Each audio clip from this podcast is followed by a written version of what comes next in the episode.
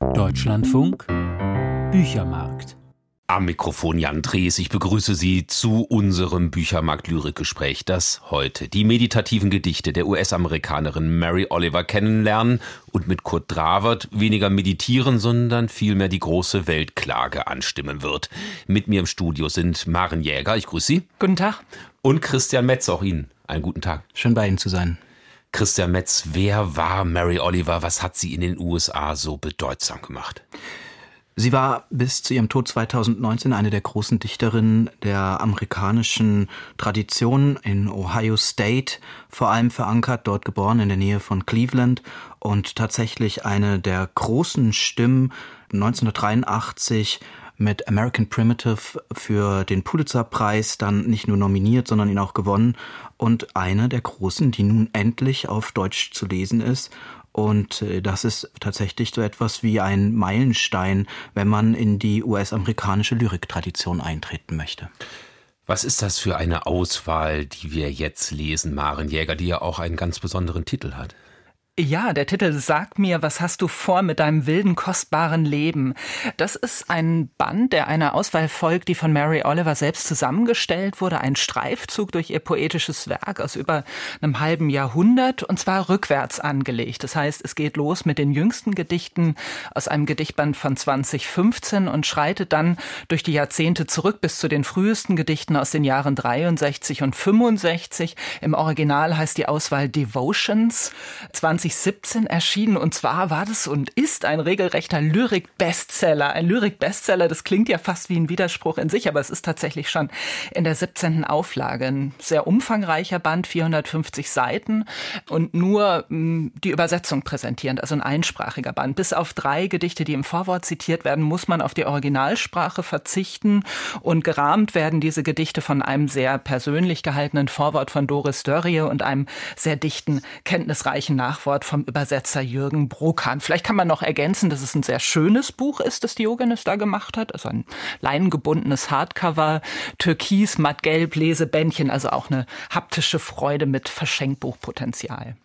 Nur wenn Engel in eurem Kopf sind, dann seht ihr vielleicht einen einzigen, schreibt Mary Oliver 2015 in ihrem Gedicht, das jetzt übersetzt ist mit dem Titel die Welt, in der ich lebe. Lassen Sie uns auch über diese Engel reden. Was charakterisiert die Lyrik von Mary Oliver, Christian Metz?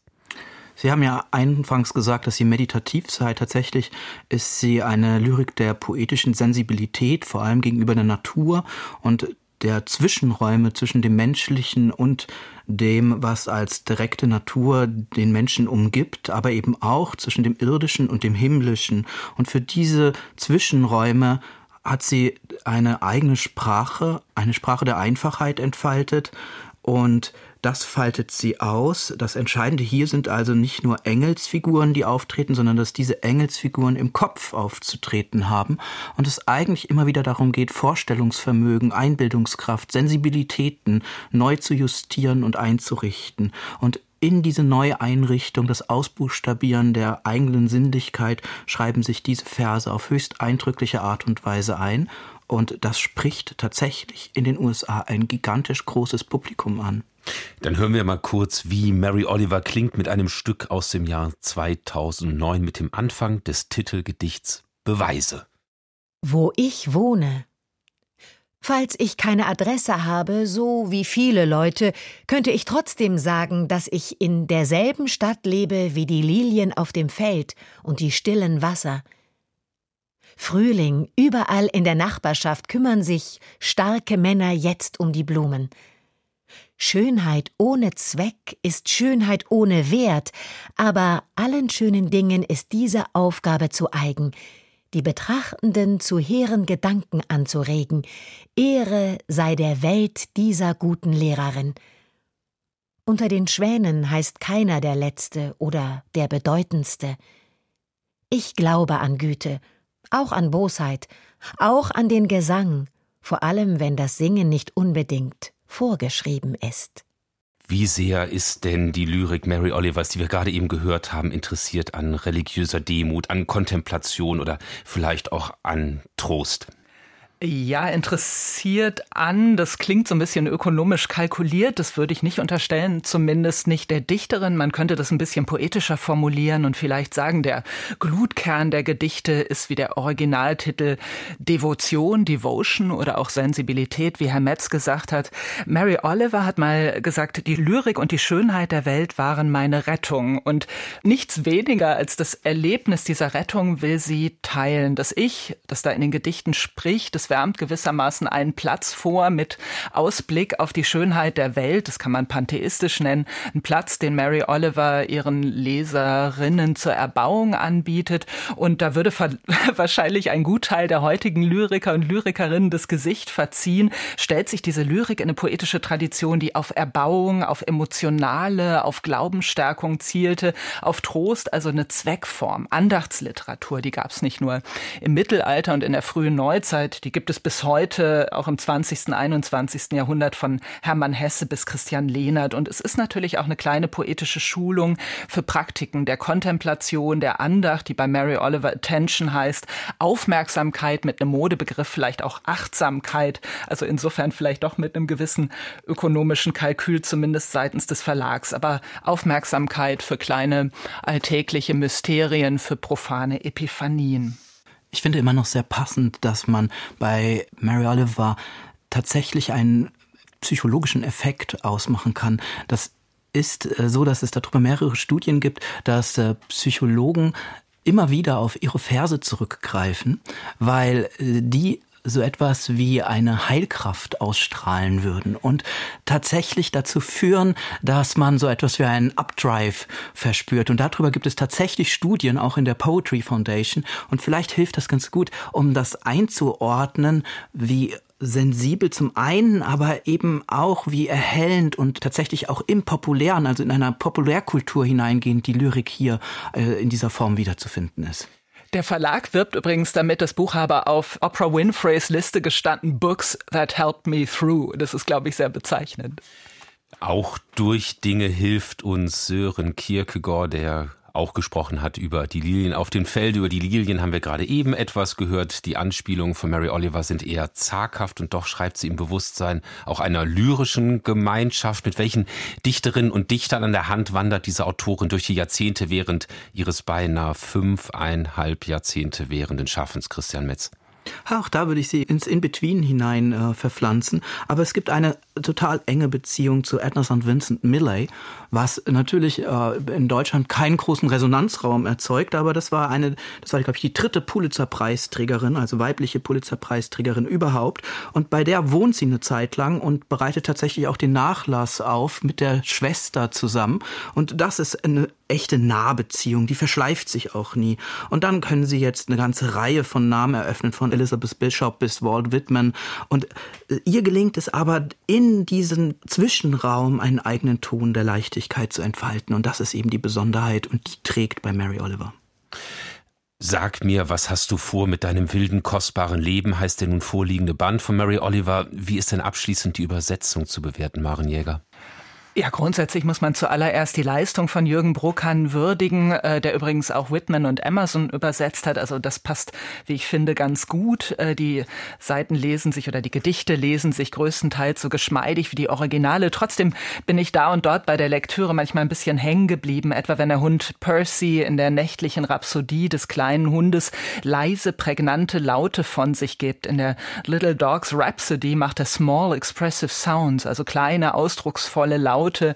Natürlich ist Expressive prägnant, bedeutungsschwanger, aber das würde wahrscheinlich ein Prof in einem Vortrag sagen. Und Percy macht diese Laute, er gibt sie nicht von sich. Und ich glaube, keine poetische Übersetzung ist so schwierig wie die von ganz einfacher Sprache. Warum antwortet das Meer? Ich, in, ich gehe zum Strand herunter warum spricht es, anstatt einfach zu sagen, ich entschuldige, ich habe was zu erledigen? Warum nicht entschuldige, ich habe zu tun? Aber Zweifel sind eigentlich da, um sie über Bord zu werfen. Und ähm, also insofern ist es eine große Leistung, diesen Gedichtband für so viele Lyrikleserinnen und Leser aufzuschließen.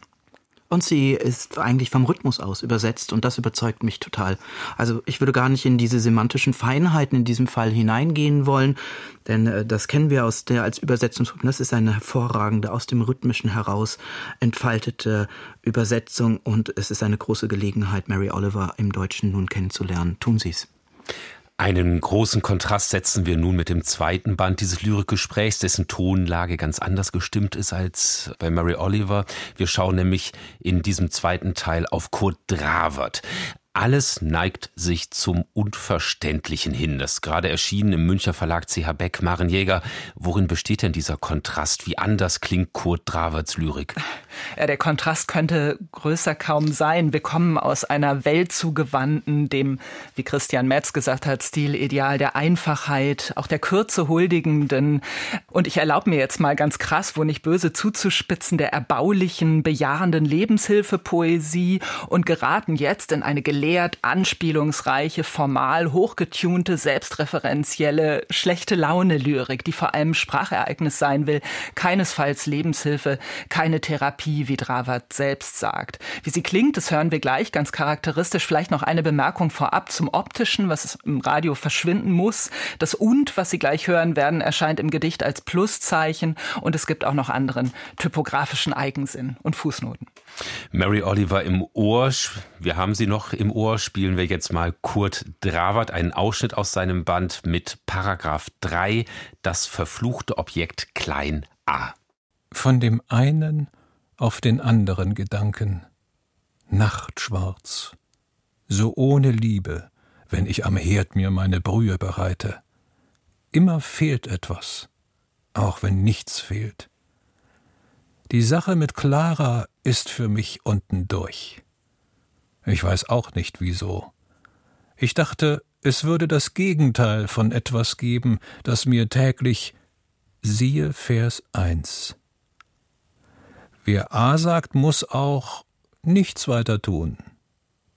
Das Objekt des Begehrens heißt ebenso, kleingeschrieben, wie alles, was unerreichbar in der Nähe sich findet. Ich will nicht unken, aber es gibt wirklich keinen Bodensatz mehr, der einen Satz uns auf den Boden stellt. Das war ein Schüttelheim. Peinlich. Ein Ausschnitt aus Kurt Draverts Alles neigt sich zum Unverständlichen hin. Christian Metz, was ist dieses Objekt Klein a, von dem hier gesprochen wird? Oh, ich könnte jetzt anfangen, über Jacques Lacan zu sprechen und über poststrukturalistische Psychoanalyse, aber wissen Sie was, Herr Drees, ich tue es nicht, sondern sage Ihnen nur ganz kurz, dass das eines der elementaren Zeichen ist, mit denen eben auch Kurt Trawert arbeitet, der tatsächlich selbst eine starke Theoriematrix seinem eigenen Arbeiten seit Jahren unterlegt. Und das Objekt klein a ist eigentlich ein Objekt, das unerreichbar, unverfügbar ist. Und das ist deswegen so wichtig, weil das auf der anderen Seite in dieser Unverfügbarkeit einen Entwurf des Menschen beinhaltet, nämlich dass dein Mensch ein Mangelwesen sei und aus diesem Mangel heraus sich eigentlich erst sein Begehren, aber auch dann wiederum seine Verlustangst, also alle seine Sensibilitäten, sein Fühlen und Denken heraus entwickeln würde. Und dieses Mangelwesen Mensch das ist eigentlich das, was bei Kurt Trawert der Ausgangspunkt des Dichtens immer wieder ist. Und äh, vielleicht könnte man auch sagen, das ist also routinierte und zugleich hochproduktive schlechte Laune. Und das wiederum so produktiv zu machen, dass man eine Langgedicht als Suada schreibt, das beeinträchtigt mich schon. Das ist sehr eigen im Ton, aber das hat natürlich was in dieser Produktivität hin auf das Unverfügbare. Später schreibt Dravert, ich zitiere, und auch ein Satz ist ein Rätsel, so also neigt sich mit jeder Stunde, die ich länger wach bin, alles zum Unverständlichen hin. Jetzt höre ich einfach und für immer mit allem auf. Ist das denn tatsächlich die Auffassung dieses Bandes, dass sich alles zum Unverständlichen hinneigt, Maren Jäger? Hm, also die Frage ist ja, was ist alles und was neigt sich? Neigt sich der Band, neigen sich die Gedichte selber oder neigt sich alles drumherum? Mit anderen Worten, spricht der Titel dieses Urteil über die folgenden Gedichte oder ist die Rede von der Unverständlichkeit der Welt und der Dichtung, die der Band konstatiert? Für letzteres würden vielleicht einige Verse sprechen, wo es heißt, keiner kennt noch die Lieder, nur Fachsprachen. Vielleicht denkt man da an Ulf Stolterfoth und sein Fachsprachenprojekt, aber das Gedicht, was wir eben gehört haben, das ist ja eigentlich nicht unverständlich in dem Sinne, dass man die Wörter oder Sätze nicht versteht, dass sie nicht im Duden stehen. Trotzdem kann man fragen, versteht wirklich jeder und jeder, wovon in diesem sehr eigenen die Rede ist? Wenn man nicht Lacan gelesen hat, wenn man nicht weiß, was das Objekt klein a ist, dann bleibt man trotz der Leseanweisung, wie das letzte Gedicht überschrieben ist, auf eine gewisse Weise draußen. Und die Selbstverweise und Zitate helfen auch nicht unbedingt dabei, den auf 100 Personen bezifferten Kreis der Dravat-LeserInnen zu erweitern. In der Verlagsankündigung von CH Beck wird Dravats Band wie folgt eingeordnet. Ich zitiere sarkastisch melancholische Verse über prekäre Weltlagen und Seelenzustände, trotzig und witzig Gedichte als Bastion des Widerstands. Christian Metz, kann man denn diese Werbeprosa in Literaturkritik übersetzen? Bestimmt, aber ich nicht. Also da muss ich leider passen. Ich kann Ihnen aber, glaube ich, äh, kurz sagen, in welche Richtung das zumindest zieht. Weil Kurt Rabat tatsächlich in einer großen Konsequenz arbeitet. Und die ist schon beeindruckend. Und diese Semiologie des Denkens, die ist der Motor seiner poetischen Produktion. Und das hat natürlich was total Eigenständiges. Und weil es sich Aktualitäten und Moden auf bestimmte Art und Weise entzieht, also auch eine Skepsis gegenüber allen möglichen Phänomenen aufweist, die hier oder dort mal aufploppen, dann wirkt das vielleicht tatsächlich sowas wie trotzig und widerständig oder ähnliches. Also man kann das durchaus mit so einer poetischen Positionierung in Verbindung bringen, aber ich beherrsche diese Sprache, die ich von den Kolleginnen und Kollegen aus Presse, Werbung und Vertrieb immer mitbekommen, in keinster Art und Weise und bin trotzdem voller Bewunderung des trotzig witzigen Gedichte als Pastion. Also, na, Vorangestellt ist diesem Band ein berühmtes Motto aus Franz Schuberts Winterreise. Fremd bin ich eingezogen, fremd ziehe ich wieder aus. In welcher Weise steht denn diese Fremdheit für das Grundlamento in Kurt Draverts Lyrik, Marienjäger? Ja, dieses Winterreise-Zitat steht da als Motto sehr gut, weil das Fremdheitsgefühl gewissermaßen der Grundbass vom Werk von Kurt Rawert ist. Man könnte es auch das Elegische, das Melancholische, die Ortlosigkeit nennen. Und das zieht sich durch das Werk durch. Nirgendwo bin ich angekommen, nirgendwo war ich zu Haus. Melancholie trifft es vielleicht nicht recht. Es ist sicher beides, eine Grundstimmung, eine existenzielle Erfahrung des Autors aus der DDR, der in keinem der beiden Deutschland wirklich heimisch war und wurde, sich zunehmend entfremdet fühlt. Dazu kommt auch noch was, ich meine, man hat es wirklich mit einem neuen Level von Alterslyrik zu tun, auch einer Fremdheit im eigenen Körper, Ausdrucks- und Sprachform. Dafür sind Lakonismus, Zynismus, Polemik, Ironie und Dravats Standort. Insofern hat Christian Metz sicher recht. Also die Konsequenz dieses Werkes ist durchaus bemerkenswert. Er ist programmatisch auf verlorenem Posten wo Sie Lakonismus sagen, denkt man natürlich auch schon direkt wieder an Lacan. Das geht jetzt immer weiter und weiter. Wir haben zwei habilitierte Menschen hier im Studio, deshalb abschließend an Sie beide gefragt.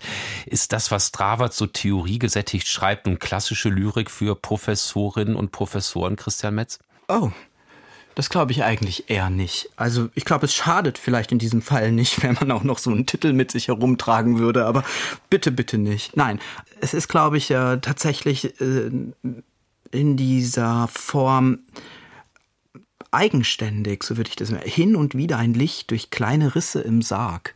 Das ist der Hoffnungsschimmer, den Kurt Trabert einen gönnt und ich weiß nicht, wie Sie sich Professoren vorstellen, aber so misanthrop sind sie eigentlich gar nicht.